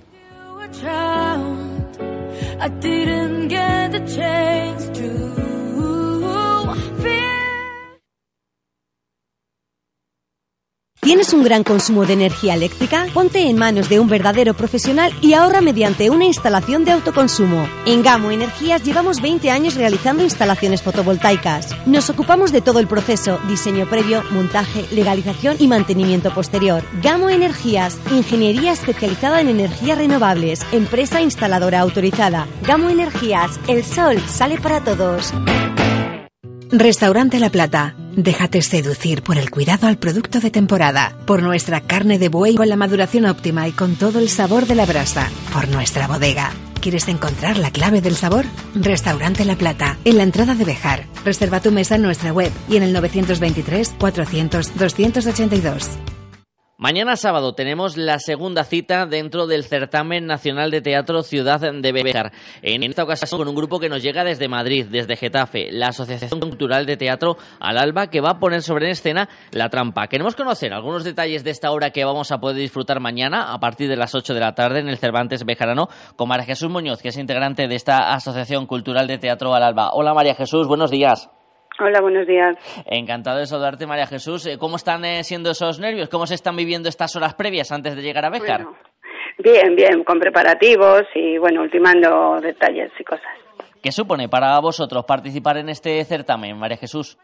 Hombre, pues un reto más y, y una gratificación más para nuestro lo que hacemos, que nos gusta. Y lo pasamos muy bien y el público, que nos gusta mucho el público y todo eso. Llegáis con La Trampa, que está basada en la obra de Robert Thomas. Eh, ¿Qué nos puedes contar sin entrar en detalles? Porque ya advertís también en vuestra página eh, web que hay que abstenerse de contar el final porque vais a estar vigilantes. Así que con cuidado, María Jesús, ¿qué podemos detallar? Pues nada, es sobre un, una trama donde hay un matrimonio que está de luna de miel y poco más puedo contar. Esta obra es como una muñeca rusa, de cada situación sale otra nueva, está llena de resortes y nos podemos y ya no podemos desvelar más porque es que si no eh, se desvela lo, la intriga que la gente le tiene ahí enganchada todo el tiempo. Exactamente, hay que dejar ahí ese punto para que los que acudan mañana al teatro lo, lo descubran. Pero cuéntanos un poquito sobre vosotros, sobre esta Asociación Cultural Teatro Alba, que sois unos veteranos de los escenarios, si no me equivoco. Sí, sí, mira, se fundó en el 1982, de ahí pues hemos hecho muchísimas cosas, hemos ido evolucionando y bueno, últimamente pues bueno, tenemos ahora mismo en cartel pues La Trampa y acabamos de poner en cartel también una nueva que, que ya hemos hecho alguna vez, que es El Buscón de Quevedo también, que también está muy muy bien. Y, nada, esta, esta obra pues ha cosechado muchos premios, tanto en la Comunidad de Madrid como fuera de ella. Hemos estado en muchos certámenes, también hemos estado en Albos Almería, se ha llevado premios a los mejores actores, también secundarios, dirección, pues montaje, bueno, un poco de todo. La verdad es que estamos muy contentos porque nos está dando muchos éxitos y mucha gratificación esta obra. Y la que tenemos en, en, cartel también nos está cosechando muchos premios y muchas cosas. Veremos a ver cómo es acogida por parte del público bejarano y veremos cómo va en este certamen nacional. Como bien nos dices, María Jesús, desde el año 1982, eh, ¿habéis notado también la, evolución de cómo se valora el teatro aficionado? Porque es verdad que seguimos teniendo esa coletilla de teatro aficionado, pero viendo a los grupos como el vuestro, eh, podemos catalogaros de profesionales con toda la ley. Sí, sí, sí. Bueno, pues sí, hombre, en principio cuando nosotros empezamos pues era una cosa pues de, de gente joven, que éramos muy jovencitos todos y era un poco pues pues divertirnos eh, esto, pero sí ha evolucionado mucho y la gente cada vez más, la verdad es que está teniendo muy buena acogida lo que es el teatro aficionado y se está está suponiendo una calidad grandísima tanto en el grupo nuestro como en todos lo que nosotros vemos. La verdad es que que se acerca, si no te digo igual, al teatro profesional. Sí, vais notando también que va subiendo ese nivel de exigencia a la vez que se van elaborando montajes cada vez más complicados por parte de grupos como el vuestro. ¿Vais notando que ese público también os exige un poquito más? Sí, sí, sí, nos exige mucho porque además son muy críticos. El público es el más crítico de todos, se entiende muchísimo y, y sí, y todos los grupos, la verdad es que mucha competencia, cada vez se superan mucho más los grupos, tanto el nuestro como los demás, y es verdad que sí que nosotros mismos nos vamos creando ese, esa exigencia para ser cada día mejor, porque cada vez hay más competencia, cada vez el público exige más cada vez queremos más. Es que nosotros mismos cada vez queremos más, somos como ambiciosos. Sí, esa exigencia que me imagino que a la hora de presentarse en un certamen, exigencia quizás más en que la recepción del público independientemente de los premios que puedan llegar después, ¿no, María Jesús? Mm, sí, sí, sí. Simplemente por porque el público mm, vea la calidad, porque vemos que el público cada vez es más, eh, sabe más, quiere más y, y le gusta tanto que, que sí, que nosotros nos entregamos mucho a ese público porque vemos que es el público el que nos mm, nos responde, entonces nos exigimos cada vez más para ellos, por supuesto. Un público que va a llenar ese Teatro Cervantes mañana sábado, ya sabéis que es lleno, ¿no? Ojalá, ojalá. Ya te lo, ya te lo adelanto yo, ¿eh? ya te lo adelanto yo, María Jesús, porque en abono se vendieron todos los, que había. Queda alguna entrada suelta que se puede recoger hoy en esta tarde en las taquillas del Teatro Cervantes, pero vamos, prácticamente el lleno está asegurado. No sé si eso es una pues aliciente extra o una presión. Eh, las dos cosas, las dos cosas, pero es un aliciente porque nos gusta que cada vez haya más gente. Eso nos motiva a nosotros. De, nosotros que nos gusta mucho el contacto al público y nos gusta que, que, que se note el público, se note. Pues esa motivación que ya tenéis con ese lleno que va a registrar el Teatro Cervantes alegro mañana muchísimo. a partir de las 8 de la tarde para recibir a la Asociación Cultural Teatro al Alba desde Getafe y su obra La Trampa. María Jesús Muñoz, muchísimas gracias por atendernos esta mañana. Muchísima mierda que, que se dice en el Arbuz y nos Sí, vemos sí. mañana. Muy bien, muchas gracias a vosotros y nada, allí estaremos y, y que le encante a todo el mundo. Caso, comisario, siéntate, serénate un poco, por favor. Por favor, lo digo terminantemente que me dé órdenes. Lo único que estás haciendo es empeorando la situación. Por favor, siéntate. Creía hacer bien en llamarle, señor comisario. Soy el nuevo párroco de San Jean. Ah, sí, sí, ya me hablaron de usted. ¿Qué tal? Bien, gracias. Oye, explícame qué pasa aquí. Este pobre hombre no reconoce a su mujer. Cadena Ser. ¿Buscas un taller de confianza para tu vehículo? En Automantenimiento Rodríguez ofrecemos revisión, cambio de neumáticos, electricidad, mecánica en general, además de venta de vehículos nuevos, seminuevos y de ocasión, adaptados a tus necesidades. En Bejar, Automantenimiento Rodríguez pone en nuestras manos tu tranquilidad al conducir.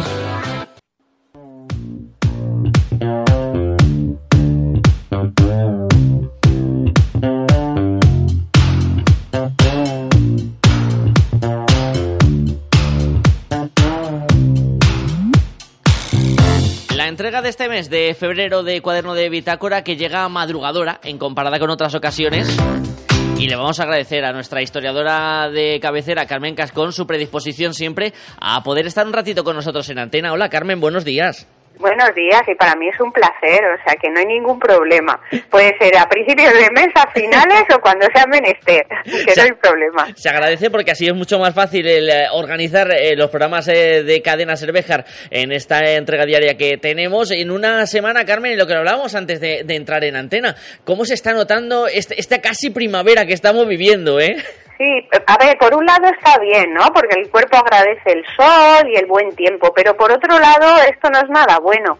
No es nada bueno para el campo, para nuestra respiración, en el sentido de que muchos tenemos alergia, que viene todos los años, es decir, porque por lo visto es del ciprés. Sí. Si hay, eh, si hay escuchantes, ¿no? Que, que están ahí al otro lado y dicen, ah, pues yo también tengo alergia. A ver, no es porque haga buen tiempo, que también, yo no soy alergóloga, o sea, que tampoco puedo, no, puedo hablar Sí. mucho, pero yo que la tengo, y es una semana eh, ahora en enero, febrero, dependiendo, es por el ciprés, porque eh, florece ahora, o algo por el estilo. Esto se lo tendrías que preguntar a un experto, traerte Sí. algún programita, ¿no?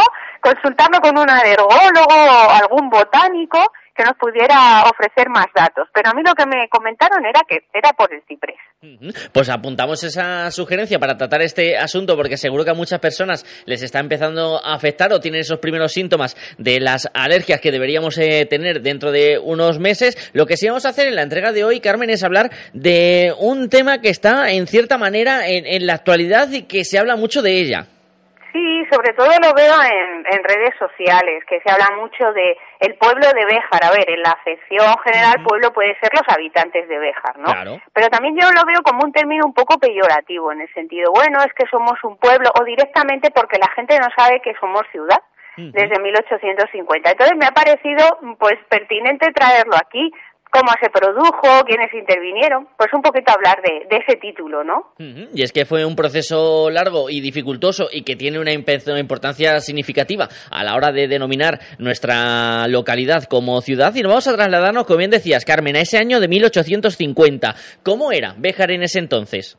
Pues fíjate, 1850 fue un año en general marcado por grandes noticias. También lo venía haciendo desde las décadas anteriores. Porque, claro, lógicamente, Béjar estaba inmersa en la- el proceso de industrialización. Contaba entonces, y esto está comprobado documentalmente, con una población de 4.000, aproximadamente 4.400 habitantes, que para aquella época era bastante, no lo tenemos que ver con los ojos de ahora, ¿no? Se pagaban impuestos al Estado por valor de 170.000 reales, que era mucho. Claro, hay que pe- pensar que todas las fábricas tenían que pagar al Estado. El negocio fabril marchaba muy bien, claro, lógicamente, y además estaba viniendo una cantidad de mano de obra impresionante a Béjar. Sí. Es decir, como había eh, desarrollo económico, no había mano de obra suficiente, pues estaba viniendo gente, pero no solo de los pueblos de alrededor, sino que venían de todo el Estado, o sea, de toda España, incluso del extranjero. Es decir, eh, ingenieros, maquinarios que venían de Bélgica, de Francia, Inglaterra, y hay mucho rastro de ellos. No tanto hacia 1850, un poquito posterior, también se nota aún más todavía, pero digamos que, es, que estamos en plena ebullición. Y claro, ¿quién manejaba los hilos de todo? Pues la burguesía. La burguesía era los, eh, los que propietarios de las fábricas, los que estaban dando un aire totalmente distinto a, a Béjar. Béjar entonces era todavía una villa, era un pueblo, ¿no? Entonces, claro, la burguesía que estaba en Madrid estaba al tanto de todas las innovaciones, incluso habían viajado al extranjero y ellos querían que Bejar fuera, eh, que se pudiera asemejar más a un Madrid, a lo mejor no tanto a un Madrid, ¿no? Pero a un Salamanca o algo parecido. Y eso que con Salamanca nunca teníamos buenas relaciones, por cierto. Sí. Eso también se puede, se puede hablar en un programa porque incluso quisimos pertenecer a Ávila. O sea, imagínate Sí. lo mal que nos llevábamos con Salamanca. Y fíjate la importancia que tenía Béjar y es que tenía un diputado siempre en el Congreso de los Diputados, para que veamos la importancia que tenía, bien del Partido Progresista, bien del Partido Conservador, dependiendo de- del color político. Mm, Como nos estás contando, teníamos una burguesía industrial influyente en eh, Madrid, con ese diputado en el Congreso, con personajes también de gran relevancia económica, empeñados en hacer de Béjar pues una ciudad. ¿Desde cuándo se empieza a trabajar para que esto se fuera realizando y fuera una realidad, Carmen? Bueno, pues eh, eh, evidentemente no se hace todo de la noche a la mañana y en las décadas, décadas anteriores a 1850 están intentando mejorar Béjar y a ver cómo se puede conseguir ese título de ciudad. Fíjate, en 1845 se construyen las escuelas públicas de educación primaria en la calle Mansilla, que es lo que luego es la Plaza del Mercado. Anda.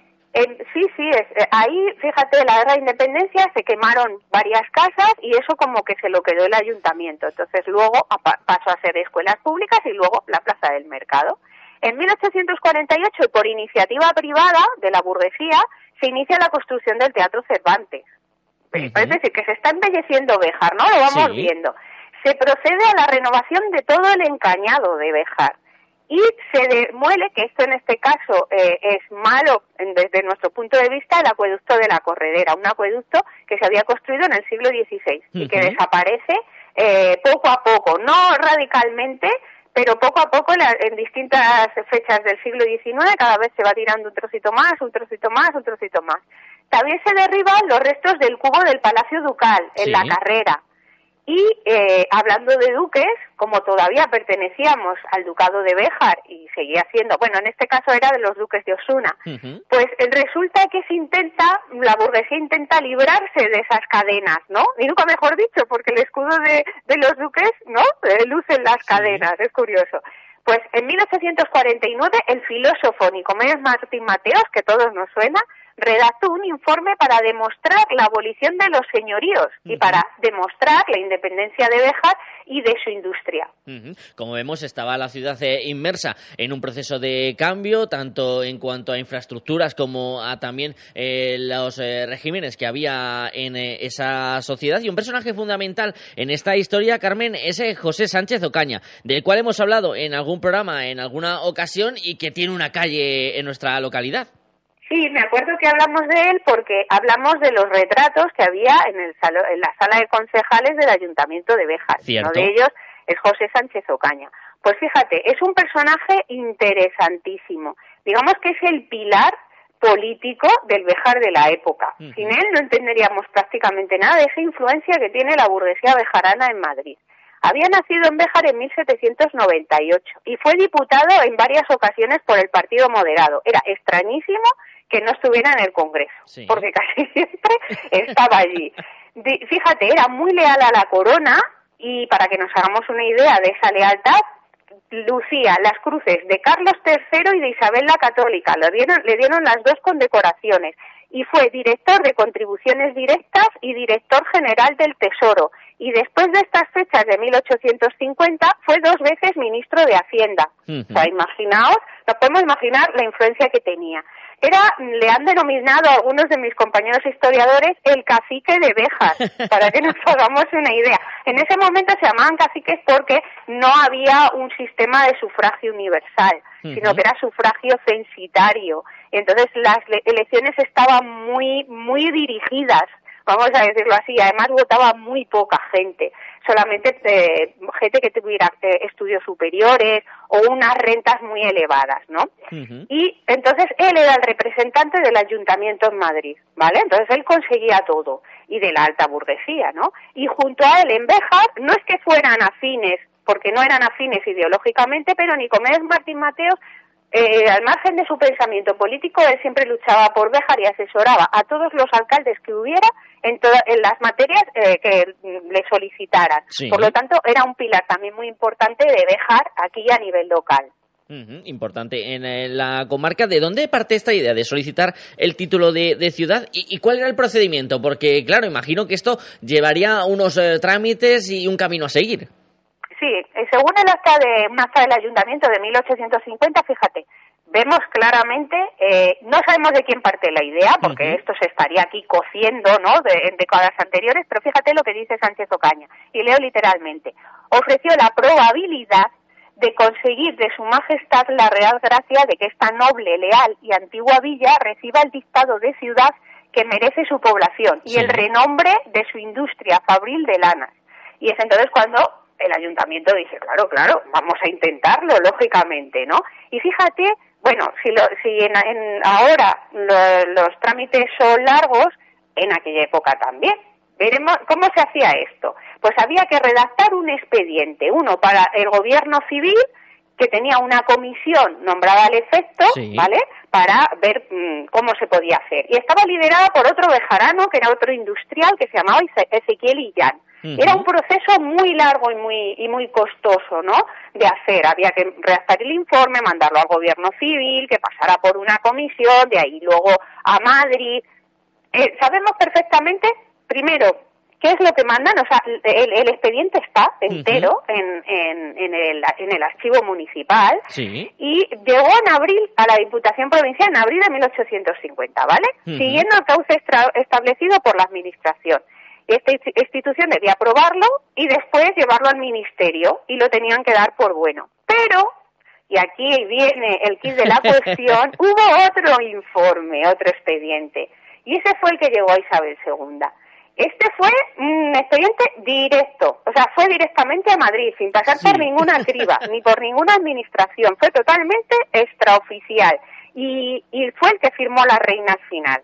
Fue, sabemos que fue redactado en Béjar, no sabemos por quién, aunque yo apunto y me mojo, Sí. que fue don Nicomedes Martín Mateos el que lo redactó, ¿vale? Y era una persona muy buen conocedor de la historia de Béjar, porque te hace un, bueno, ensalza a Béjar, que toda su historia, todo el tema de los paños, los flamencos, bueno, todo, todo, todo. Y fue el que llegó directamente al despacho de Sánchez Ocaña. Sabemos mm, la jugada, ¿no? Sí. Hacemos un proceso eh, normal, ¿no? El, el habitual, pero luego mándame a mí el expediente, diría Sánchez Ocaña. Mándamelo directamente que yo lo hago llegar a las manos adecuadas, ¿no? Buscando ahí ese- esa influencia, ¿no? Que decíamos que tenía Béjar, claro. eso es, y, y este, este personaje tan importante, ¿no? Y directamente lo manda al Ministerio de la Gobernación, que estaba a cargo de José Luis Artorius, que era el conde de San Luis, y de ahí a Isabel II directamente, sin pasar por ninguna criba de ninguna clase. O sea, llegar al despacho de Sánchez Ocaña, Sánchez Ocaña se lo da al, al ministro de la Gobernación y de ahí Isabel II, ya está, es hecho, listo. Fíjate, ¿eh? Sí, como la burocracia. va, ¿no? Qué rapidísimo, eso es enchufe, ¿eh? Desde luego Eso es ahí. tener enchufe. saltándose totalmente un poco la, la burocracia, buscando acelerar este trámite, y entonces me imagino que es cuando por fin la reina Isabel II firma ese decreto de concesión de título de ciudad para Béjar. Sí, lo hace, fíjate, si en abril llega, sabemos que llega el otro expediente al gobierno provincial, resulta que Isabel II está firmando ya la concesión de ciudad el 27 de mayo de 1850, Ujú. gracias al otro expediente, que también se conserva, por cierto, en el archivo municipal. Lo hace en el Palacio Real, Y en ese mismo día el ministro de la Gobernación escribe una carta a Sánchez Ocaña con toda la noticia. Eh, habla, dice un poco así, dice, en consideración a los servicios prestados por la Villa de Béjar durante la última guerra civil, ahora explicamos eso, Sí. y a las demás circunstancias que en la misma concurren, de conformidad con lo informado por el Consejo Real, vengo a concederle el título de ciudad. Fíjate, es, es muy rápido, como decimos. ¿A, qué, a qué guerra se refería? Pues estamos, eh, estaba refiriéndose a la Primera Guerra Carlista, de la que también hemos hablado en otro, en otro programa, en el que la milicia bejarana se significó apoyando al general Pardiñas, que es de otra parte de la calle Mayor, que, que de la que hemos hablado en, en otro programa, y por eso no me quiero extender mucho, y habían defendido los bejaranos a María Cristina, la reina gobernadora, y a la reina niña Isabel II. Eso se había eh, aireado mucho los, en los dos expedientes.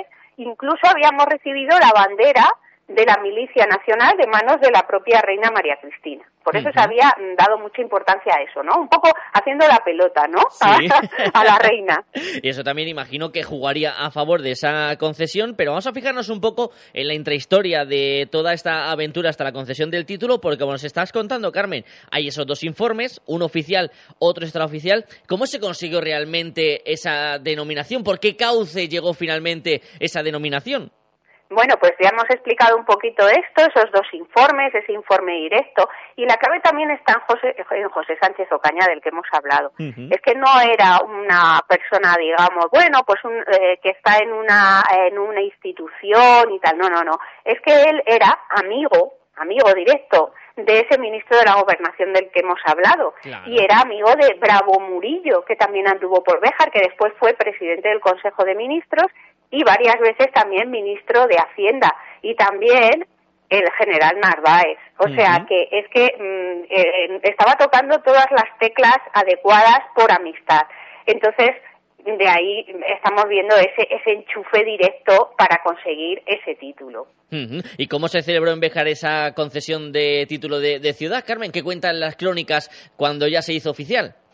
Pues mira, eh, se organizó un festejo el 17 de junio y todo eso, ese día se reunieron los miembros de la corporación, claro, lógicamente, el juez de primera instancia, el promotor fiscal, el vicario eclesiástico, el comandante de armas, el rector de la Universidad de Salamanca, que era de Béjar, Gabriel Herrera, del que hemos hablado también en otro programa, todos los párrocos, los alcaldes de Valde San Gil y Fuentebuena, los gremios de la villa. Bueno, sería muy largo, muy extenso de enumerar. Mira, la ceremonia comenzó en el balcón del ayuntamiento, al que se asomaron los representantes civiles. La Plaza Mayor estaba llena a rebosar, según en las crónicas, con numeroso concurso de habitantes.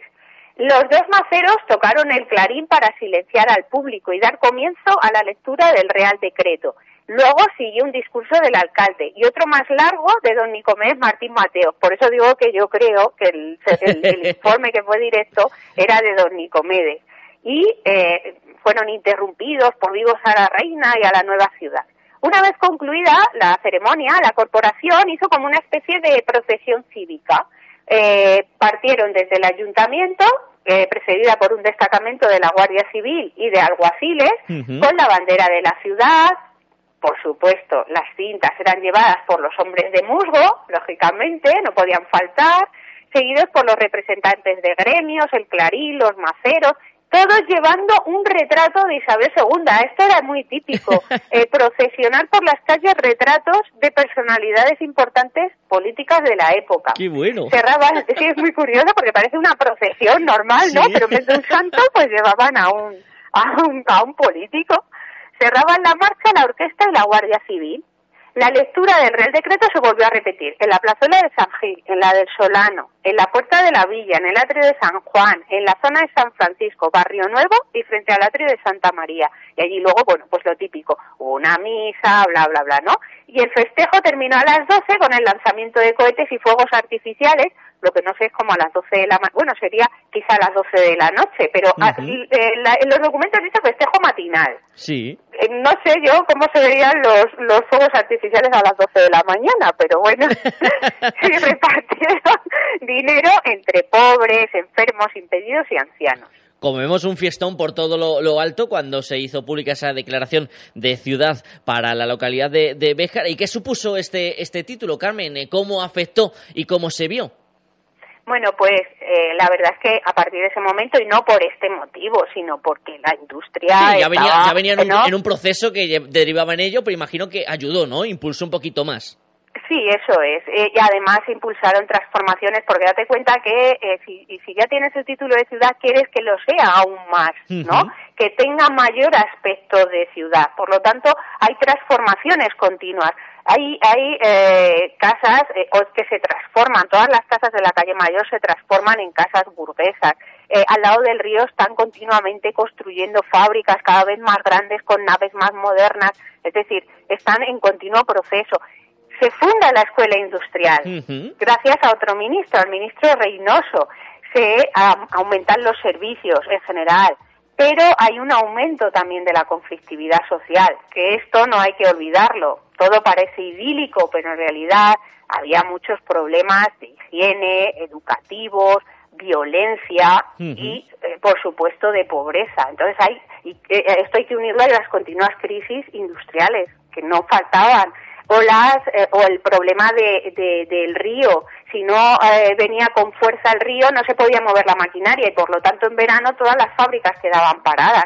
Entonces había un continuo bulle no un continuo bulle bulle que diríamos no Sí. Eh, de, de- de social no lo que fíjate nadie podía suponer es que 18 años más tarde qué ocurrió que yo esto esto lo recalco mucho. Sí. sí sí Isabel II nos dio el título de ciudad eh, había en el año 19 1838 los bejaranos se habían eh, significado apoyando a la reina, eh, que era una niña también. Pero ¿qué pasa en 1868? Por mucho título que nos concediera, pues eh, sabemos lo que ocurrió, la Revolución Gloriosa y los bejaranos eh, en las barricadas eh, contribuyeron eh, en cierta forma a ese movimiento nacional que hace que la, de- se, se desaloje, que, que la reina tenga que, que dejar su corona y marcharse a París al exilio. Es decir, que es curioso cómo hay esas dos vertientes, Sí. ¿no? Como por un lado hay eh, esa industrialización, que eso viene muy bien, mejora, tal, pero al mismo tiempo hay también conflictividad social, hay pobreza, hay eh, falta de higiene, y Sánchez Ocaña que tuvo que hacer en ese sentido, pues esconderse, desaparecer, porque él era un ministro moderado y no progresista, y por lo tanto esa influencia empieza a desaparecer. Y es, es, es bonito, ¿no? Ver, Sí. cómo, cómo era el Bejar de entonces, con sus luces y sus sombras, como siempre. Ujú, Es curioso sobre todo, ¿no? Porque llama la, la atención, ¿no? Como eh, esa primera defensa de la reina niña Isabel II, ese apoyarse en ella para conseguir el título de ciudad y cómo al final eh, los propios ritmos eh, vivos de la localidad acaban poniendo a Béjar en el bando contrario. Sí, bueno, es mando contrario o no, porque Sí. dentro de la burguesía también hubo gente que apoyó esa, esa revolución gloriosa. No es todo eran, ¿no? Eh, Sí. Gente, digamos, de la calle, había de todo, porque dentro del Partido Progresista era más bien burguesía, mientras que los republicanos eran más de la calle. Pero bueno, ahí hubo, un- un- digamos, una confluencia de intereses en- entre distintos partidos políticos para que esa revolución gloriosa se consiguiera. Otra cosa es lo que viene después. El sexenio democrático es muy complejo y entre ellos acabaron también pues mal, porque no esa unión era un poco ficticia, se había conseguido el objetivo, pero luego eso es también de, de- se rompió todo. También otra cosa que, que un día hay que hay que darle vueltas Sí. es al famoso cantón de la Sí. Primera República. Se dice que uno de los cantones más importantes fue el de Béjar, pero ahí hay algunas dudas. Eso a lo mejor un día también lo traemos a- aquí al programa. Exactamente, lo traeremos en próximas ocasiones. Hoy queríamos hablar de este título de ciudad que tiene Béjar y que podemos presumir con orgullo. Carmen Cascón, muchísimas gracias por haber estado este ratito de radio con nosotros y hasta la próxima entrega. Hasta la próxima. A ver con qué sorpresa traigo. Bye. Gracias, eh, Carmen, por estar con nosotros en este viernes de febrero, en este segundo día del segundo mes de- del año, en el que vamos a ir bajando el telón porque tenemos ya la vuelta de la esquina esa eh, fin de semana para disfrutar. Noticia, por cierto, de última hora que ha comunicado el Ayuntamiento de la ciudad de Bejar con respecto a las deficiencias del servicio de basura. Se informa desde el área de medio ambiente que en esta noche se va a restablecer ese servicio de recogida de basuras que tantas críticas había despertado en las últimas horas en redes sociales. En la ciudad textil. Por nuestra parte, nada más decirles que disfruten de estos días y que nos reencontramos el próximo lunes. Hasta entonces, sean felices, chao.